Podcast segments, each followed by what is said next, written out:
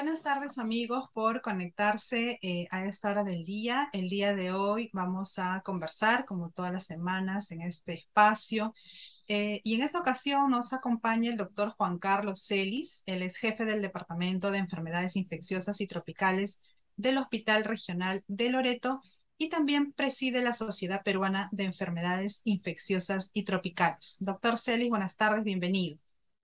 Rocío, buenas tardes. Gracias por la invitación a usted, doctor, por atendernos. Y el tema, eh, doctor, para, eh, por el que eh, vamos con el que vamos a, por el que le hemos convocado y vamos a conversar es sobre el, la viruela del mono, esta enfermedad que ya cada vez está avanzando más en nuestro país, afectando a más personas. De hecho, el Ministerio de Salud informó en la víspera que ya son 632 los casos confirmados a nivel nacional y que, bueno, se presentan eh, en mayor cantidad en Lima Metropolitana, en Lima Provincias, en el Callao, en Ica, en La Libertad, en Ancash, Arequipa, Ucayali, Tacna, Loreto, que es la región en la que usted trabaja, Piura, Cusco, Cajamarca, Junín y Huánuco. Lo que se ha sabido también, doctor, en la víspera es que el Perú comprará vacunas contra esta enfermedad junto con otros estados miembros de la Organización Panamericana de la Salud. Doctor, la primera pregunta que le queremos trasladar es, eh, entendemos que la cuarentena debe ser obligatoria para todas estas personas confirmadas con viruela del mono, incluso también las que son sospechosas de infección.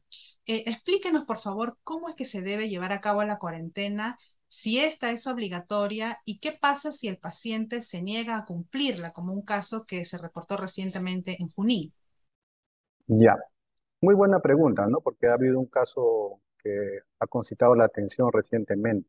En realidad, el aislamiento que se, que se recomienda para esta enfermedad no tiene el viso de obligatorio, ni legal, ni siquiera administrativamente, en el sentido de que no hay ningún tipo de sanción para quien lo cumple.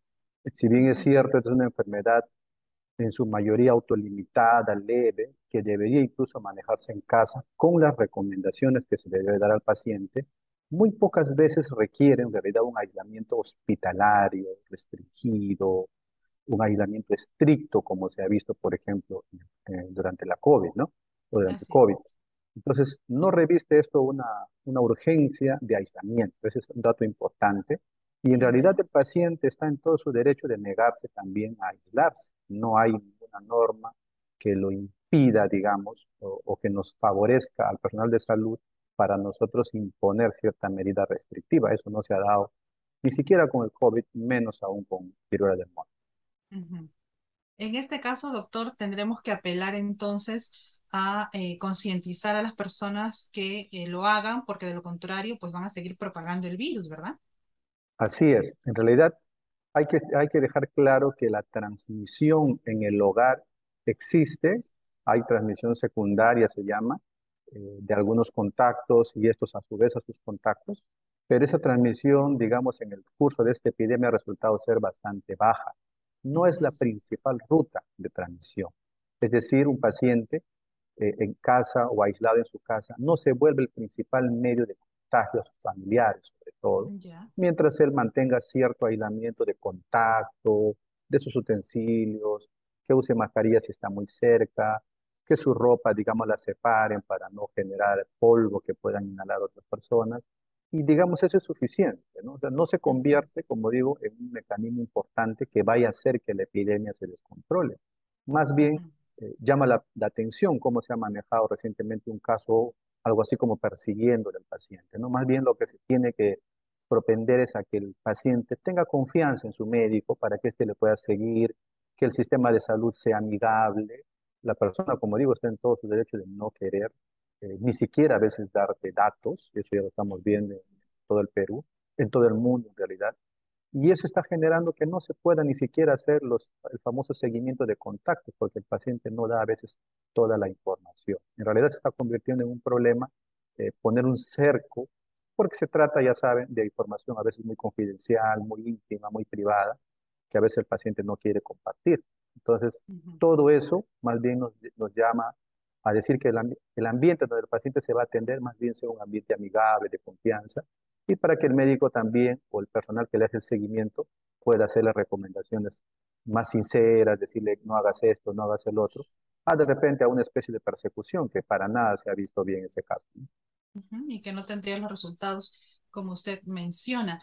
Ahora, respecto a las vacunas que están, eh, bueno, no sabemos la fecha exacta en que van a llegar a nuestro país, este, sí que se están, bueno, viendo la manera de que, de que se compren este, junto con otros Estados miembros de la OPS, como le hemos dicho.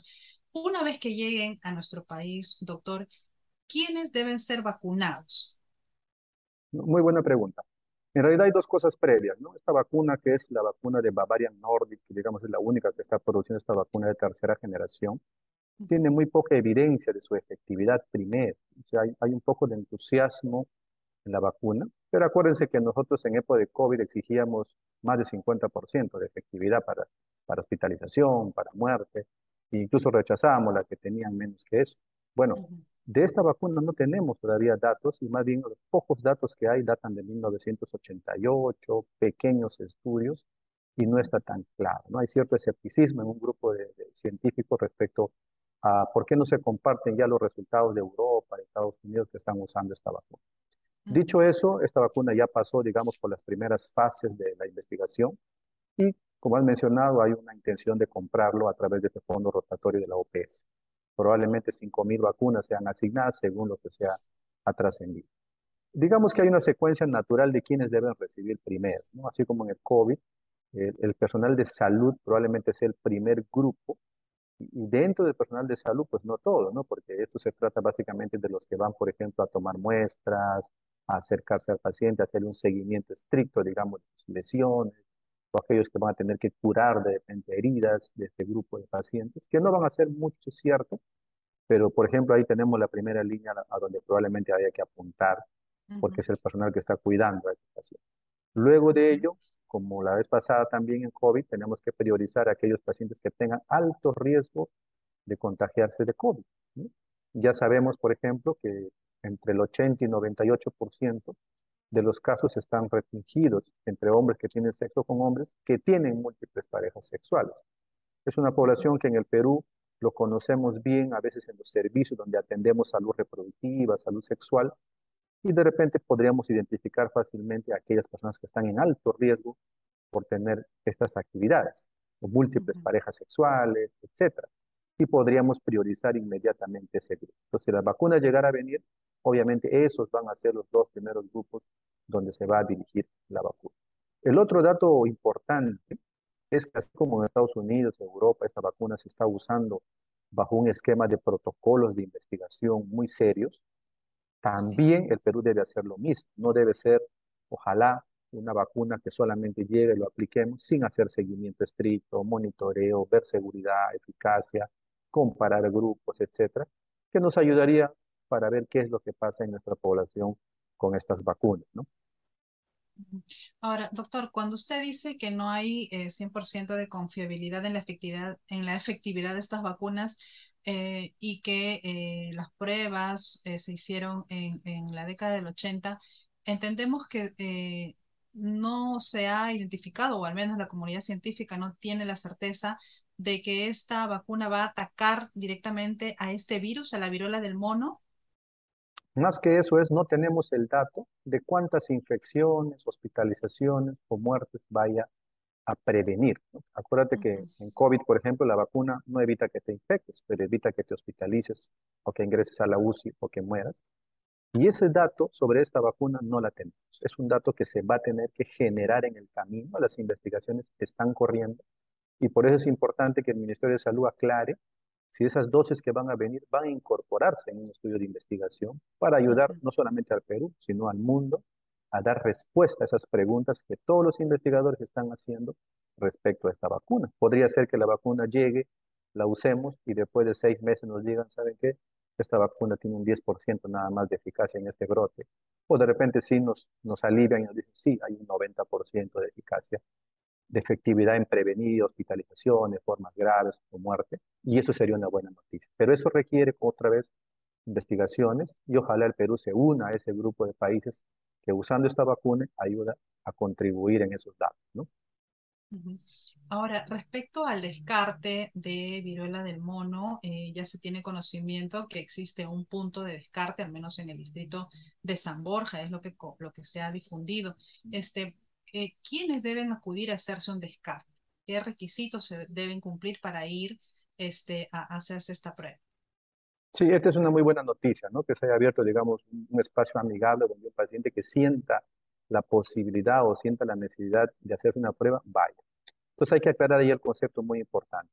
Ya sabemos que esta enfermedad, la principal ruta, la principal, no la única, la ruta de transmisión es el contacto piel a piel, estrecho, un contacto sexual íntimo con una persona que puede haber tenido estas lesiones, o en un encuentro, por ejemplo, sexual, casual, en una fiesta, en una reunión, donde yo con personas poco conocidas he tenido un contacto muy estrecho, muy íntimo, incluyendo el sexual.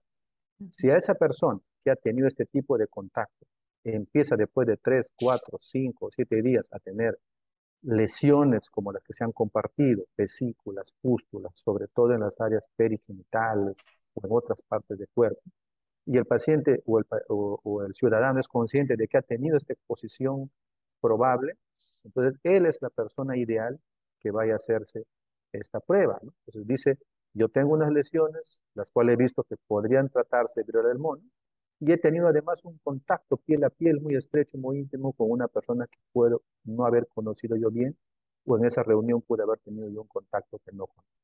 Ese es el grupo que en el 80, 99% de los casos en el mundo está concentrando en este momento la epidemia. Cualquier paciente que sienta que está en este grupo podría aprovechar esta oportunidad en este sitio para ir a tomarse una prueba y hacerse un descarte lo más pronto posible. ¿Para qué? Para primero aislarme, evitar que mis familiares adquieran esta enfermedad porque el contacto muy estrecho puede darse. Ya hay casos de niños, este, digamos, que han sido infectados a través de sus familiares muy estrechos. Acuérdense que los niños, las embarazadas y los inmunosuprimidos son el grupo de riesgo. Entonces tengo que proteger a los demás. Y avisar a mis contactos muy cercanos y decirles, bueno, tengo o estoy sospechoso de viruela del mono y ustedes también estén atentos para no contagiar a los demás. Digamos, esa sería la principal recomendación. ¿Deberían esperar eh, las personas a tener eh, o, a la aparición de estas ampollas en la piel? ¿O podría ser en una primera fase? Porque entendemos que en la primera fase hay fiebre, dolor de espalda, este, dolor de cabeza. ¿O hay que esperar todavía las lesiones para hacerse el descarte? Digamos que estoy hablando en la mayoría, la mayoría de pacientes van a presentar este rash, pero es cierto lo que tú dices, hay, hay unos primeros tres, a veces cuatro días, donde a veces no hay lesiones y lo primero que aparece es una fiebre, malestar de cuerpo, mialgias, fatiga, como le llaman.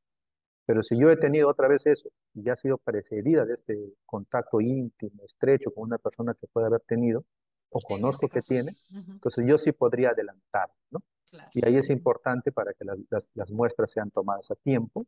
Sin embargo, las muestras que más o mejor producen la respuesta o el diagnóstico son las muestras que se toman de las mismas heridas que a veces Hay tres muestras que se le toma al paciente, hasta a veces cuatro.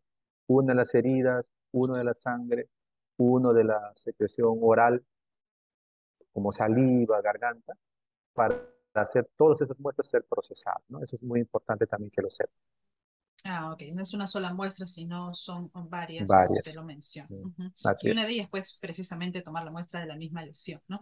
Así eh, Bien, doctor. Entonces, eh, eh, algunas, ¿alguna recomendación final que usted quiera hacer este, antes de cortar la entrevista? Por favor, lo escuchamos atentamente.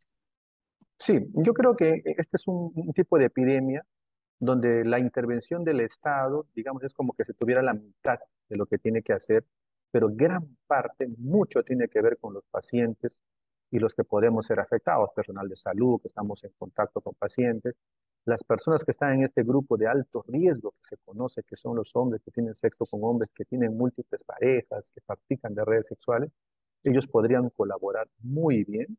He visto recientemente que el ministerio ha convocado a la comunidad LGTBIQ a, hacer videos, a participar ellos mismos en la prevención de riesgos y estas son buenas estrategias que deberían replicarse muy bien en cada rincón del país porque, por ejemplo, infectólogos somos los que vemos pacientes VIH, pacientes que tienen problemas genitales en todo el Perú y esto se podría replicar a todo nivel para llegar y focalizar las intervenciones un poco más dirigido y no de repente dar mensajes muy difusos y dispersos. Sí, muy generales.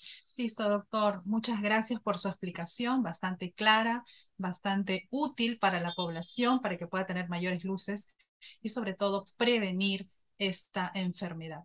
Muchas, gracias, a ustedes también. Hasta, una nueva, hasta una nueva oportunidad. Listo. Muchas gracias a ustedes también. Gracias.